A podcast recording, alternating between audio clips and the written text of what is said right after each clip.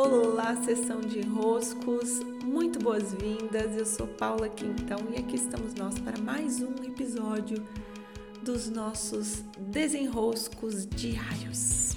Sempre uma alegria estar aqui com vocês.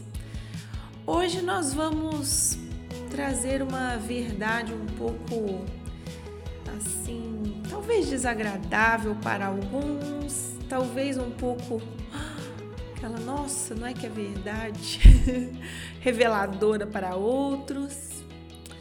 Mas aqui estamos a desenroscar, não é? São mais de 160 episódios. Estamos no Instagram há quanto tempo, né?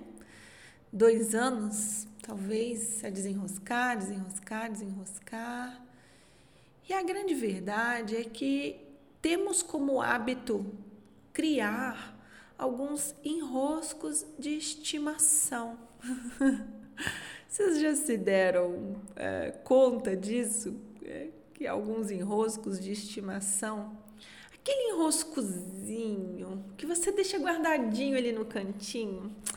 Ah, esse enrosco, meu enrosco de estimação, eu sempre tenho algo a que reclamar. É esse meu enrosco aqui.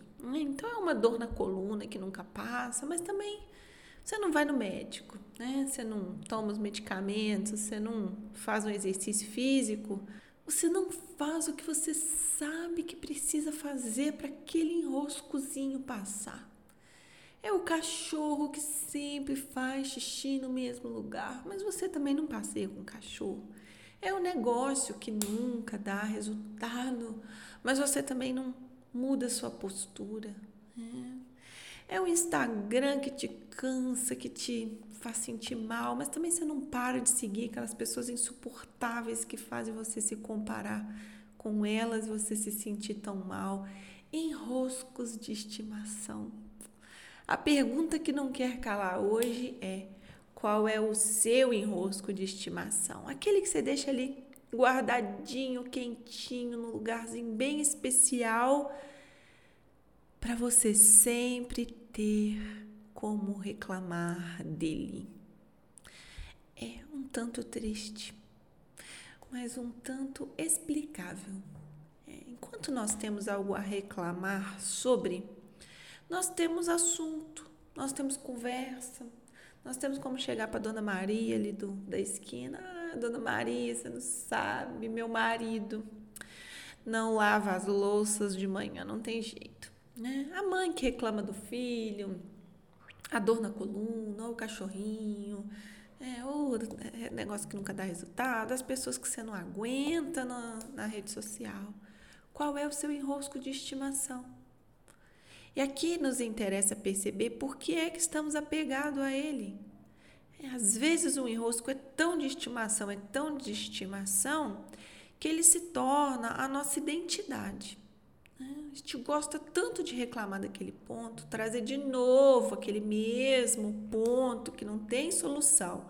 Mas todo mundo já deu mil soluções, mas você nem quer que tenha solução, porque o teu favorito enrosco de estimação que hoje eu também não vou dar uma solução para você resolver seu enrosco de estimação, porque não tem jeito, sabe? Enrosco de estimação a gente não quer resolver, a gente quer ter.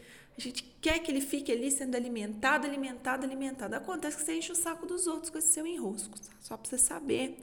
Ficar reclamando o mesmo enrosco de estimação com os outros que já te deram solução, que já sabem como que tem caminhos para resolver, que você já ouviu mil vezes. Muda sua postura, você já sabe que o enrosco se dissolve, mas você não faz. Que é para quando você encontrar as pessoas, você ter o que falar e reclamar. Teu favorito enrosco de estimação.